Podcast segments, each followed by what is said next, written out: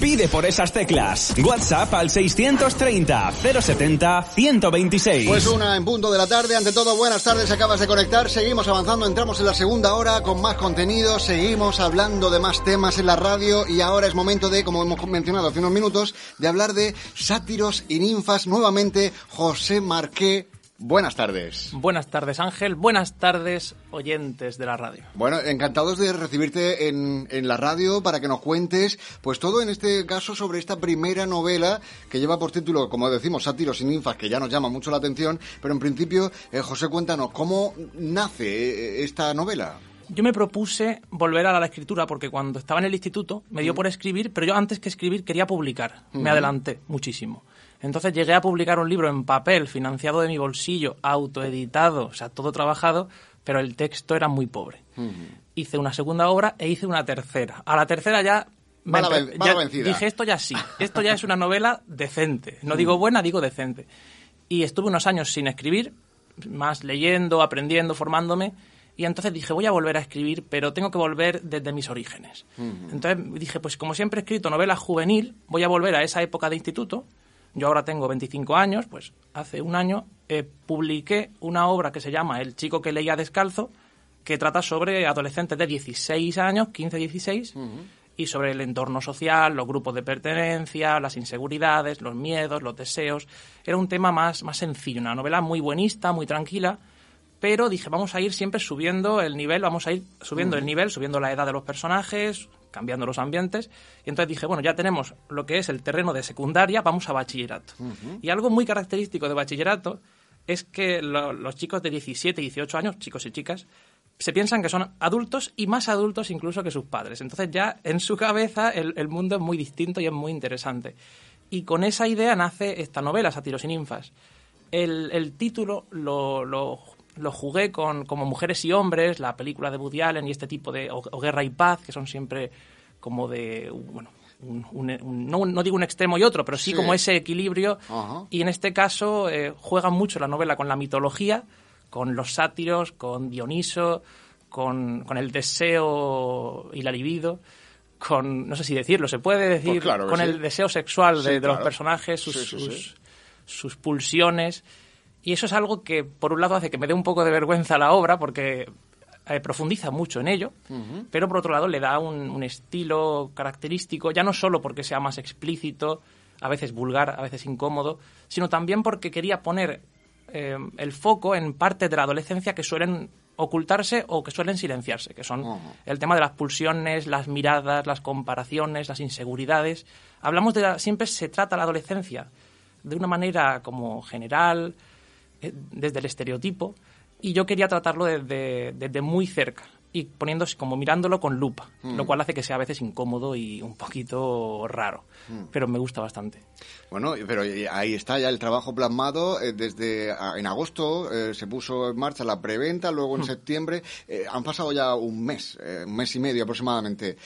¿Cuál es la crítica, la sensación que, que te dicen? Los, los que ya lo han le- los que no lo han leído lo quieren leer. Y Claro. los que por lo menos los que me escriben claro el que no quiere pues no me escribe. Y los que lo han leído están bastante contentos porque claro también conociendo mi trayectoria sabiendo que vengo de, de- de- de lo- de un nivel muy bajo y que he ido mejorando y esta obra creo que, que sin ser todavía una obra extraordinaria ni mucho menos creo que mejora bastante y que se, se sitúa en, en mi nivel. Yo tengo una autoexigencia muy alta.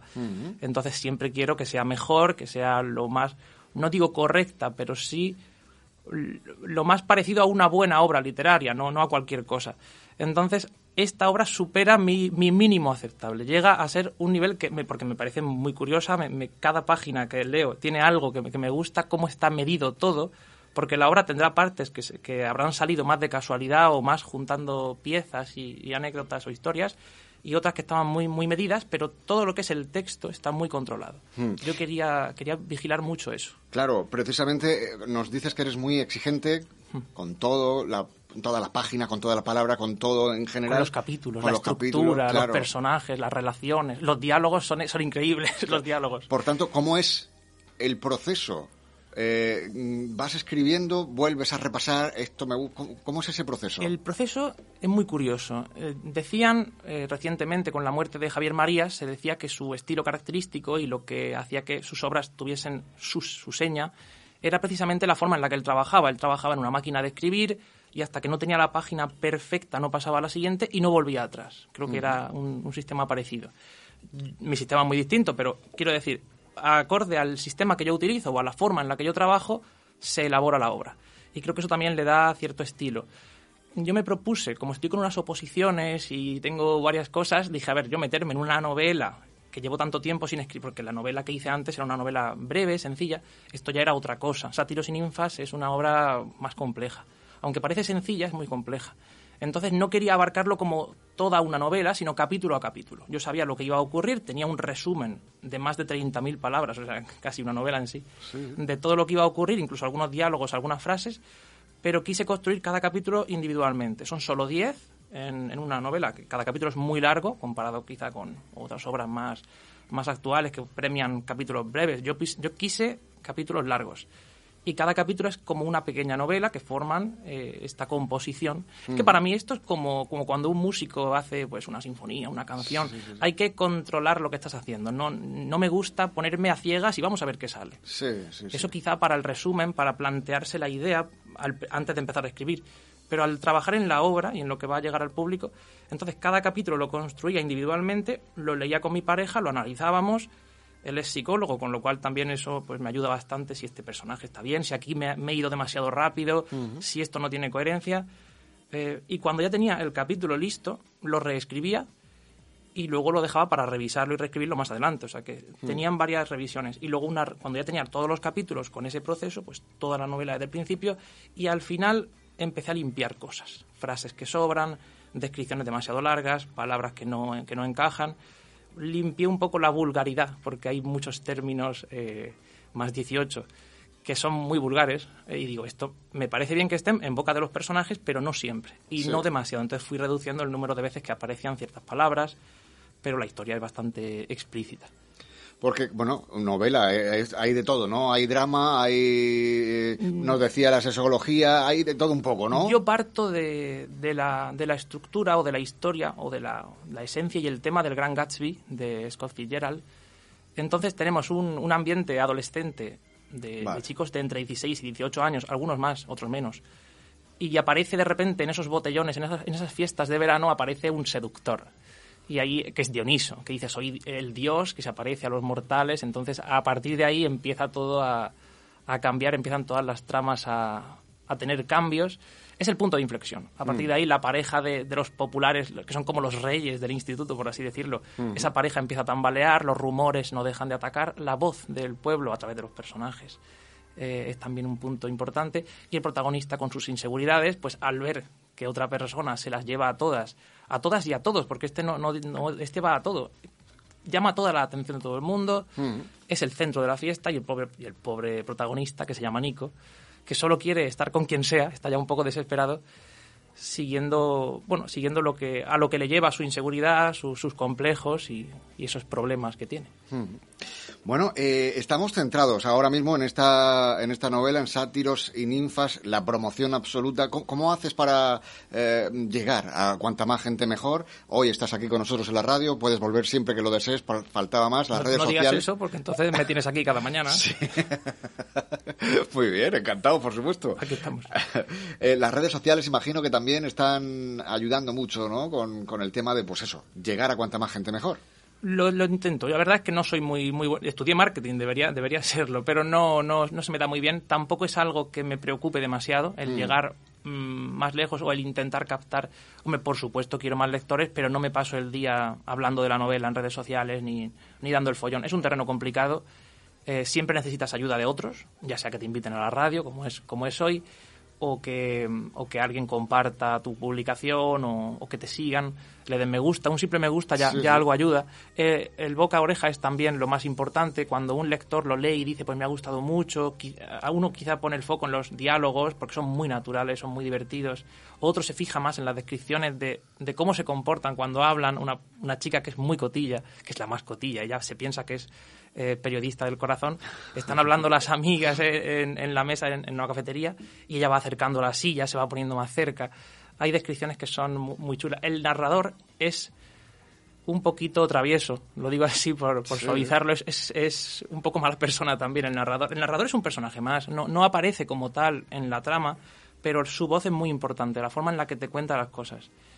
Eh, entonces está todo, como digo, todo muy medido y hay gente que valora más pues, los diálogos, otros la trama, otros los testimonios, porque al final eh, no solo es un personaje seductor y un personaje acomplejado, hay también, quizá el personaje que más me gusta y que menos destaca al principio es el personaje de Eva, que es eh, la mujer a la sombra de, de del rey, digamos. Sí. Se piensa que uno, uno que se piensa que es el rey, que vive en campaña electoral continuamente porque algún día espera llegar a ser alcalde, eh, presidente de la diputación, presidente de la comunidad, algo, algo. Es, espera llegar hasta presidente del, del gobierno y de, y de, un país libre y él vive en continua, chicos de 17, 18 años, pero él, él cree que, que, que la gente le admira, que tiene que dar ejemplo y la pobre pues tiene que sufrir eso en su, su relación y también la forma en la que se cuentan sus historias, su pasado. Eh, hay testimonios eh, inspirados en la vida real que con los que mucha gente puede identificarse. Mm. Oye, yo me estás contando lo de narrador, lo del personaje, lo de Eva, el otro, y, y, se me ha venido a la mente un escenario, un teatro. ¿Esto no puede plasmarse en una, pues eso, en un pues teatro? seguramente sí. La, la verdad, no lo había pensado. Yo estoy leyendo ahora muchísimo teatro, teatro griego, tragedias, comedias, y yo creo que esto sí que se podría... En cierta manera es una tragedia. Lo que pasa es que pues me gustaría, me gustaría en teatro, lo estoy pensando. Ahora ya, ya me ha llamado la, la atención. Al final es, es, en cierta manera es un teatro. De hecho, me, conforme leo tragedias y voy descubriendo cosas, digo, si volviera a escribirlo ahora, lo fomentaría mucho el tema de te del teatro, también por el tema de Dioniso, mm. de las primeras, el origen de las tragedias griegas está en Dioniso. Entonces hay mucho juego ahí que es muy interesante. Bueno, pues entonces ese sería un proyecto para un futuro no muy lejano, transformar o intentar adaptar un poco al teatro. Estaría bien. ¿Hay algo más eh, que haya en tu mente para pues para un futuro proyecto? El proceso de compra, que no lo he mencionado, pero exactamente. eso lo, eso eso lo era, menciono después. Eso era para el final, exactamente. Sí, sí. Eh, lo que, para un futuro, tengo una historia ya. Tengo Sí. la historia, tengo la, la, estructura, tengo los personajes bien desarrollados, tengo los escenarios, tengo hasta bocetos. Hago bocetos de, los escenarios. Tengo la, la, planta arquitectónica de sus respectivos hogares, eh, habitación, habitaciones, pisos. Y, y, lo tengo todo medido para empezar ya pero como te digo, estoy con unas oposiciones, Claro. se espera que sean en invierno, primavera, pues digo, voy a esperarme, voy mientras tanto a recopilar toda la información. Entonces, cada día si me ocurre algo lo pongo. Es- me estoy estructurando episodios, eh, haciendo descripciones, voy sembrando y cuando llegue el tiempo de cosecha, pues ya recoger. veremos si hacemos algo. Sería siempre, o de momento, en esta línea evolutiva. Primero hemos dicho secundaria, Mm. bachillerato, que es ahora, con sátiros y ninfas. Y ahora quiero pasar a entorno universitario. Vale. Universitario y post-universitario. Que ahí creo que también hay mucho que rascar. Yo es que voy rascando por donde voy, voy pasando. Muy bien. Bueno, y ahora sí, eh, ¿dónde podemos conseguir, dónde podemos encontrar sátiros y ninfas? Hay dos métodos. El, el normal, el, el más fácil es ir a Amazon Kindle, buscarlo, Sátiros y ninfas, de José Marqué, con su portada verde, muy bonita, un, con una imagen que es un, un cuadro que, hice, que, que le encargué a una amiga mía, María Gea, una artista, una artista muy buena, que, que me hizo una maravilla. El- gracias a ella, el, el libro también tiene dentro una serie de, de ilustraciones, son fragmentos del cuadro, pero quedan muy bien. Eh, Sátiros y ninfas lo buscáis en Amazon y ahí se puede encontrar. La otra opción que, que ofrezco yo más para mi entorno cercano, pero para quien quiera, es escribirme por privado en redes sociales, en Twitter o en Instagram como arroba marquemepese, marquemepese, marquemepese. Y es un nombre así, bueno, Bueno. ide- ideas que uno tiene, ¿ves? Como el marketing no es lo mío. Me escribe por privado por ahí o contacta conmigo y le, y, y le puedo enviar yo directamente el archivo. Cuando lo envío yo, algo muy curioso es que en lugar de enviarlo en Kindle, lo envío en, en PDF y en EPUB, en los dos. Ofrezco una versión para imprimirla en papel, que algunos amigos la han impreso y queda muy bien. Y también la envío con una dedicatoria, que aunque sea en formato digital, porque no, no está en papel, queda muy bonita y la dedicatoria siempre se agradece mucho. Pues claro, personalizada y esas cosas, ¿no? Por eso hice una preventa, porque tenía que ponerme a firmar, preparar archivos y eso se lleva tiempo. Muy bien. Así que si alguien quiere, aquí estoy. Muy bien, bueno, pues nada, ahí está un poco pues, conociendo Sátiros y Ninfas, esta novela que ha venido a presentarnos hoy a la radio José Marqué, a quien estamos eternamente agradecidos, pues eso, por contarnos todos los detalles sobre esta novela y que, bueno, que te invitamos a que vengas a la radio cuando tú quieras cuando me necesitéis. Muy bien. No voy a estar aquí de fondo molestando. Bueno, eh, José Marqué, muchísimas gracias y, bueno, que vaya siempre todo bien, ¿de acuerdo? Gracias a vosotros y, e igualmente, que vaya también. Un saludo. hasta luego. Hasta luego.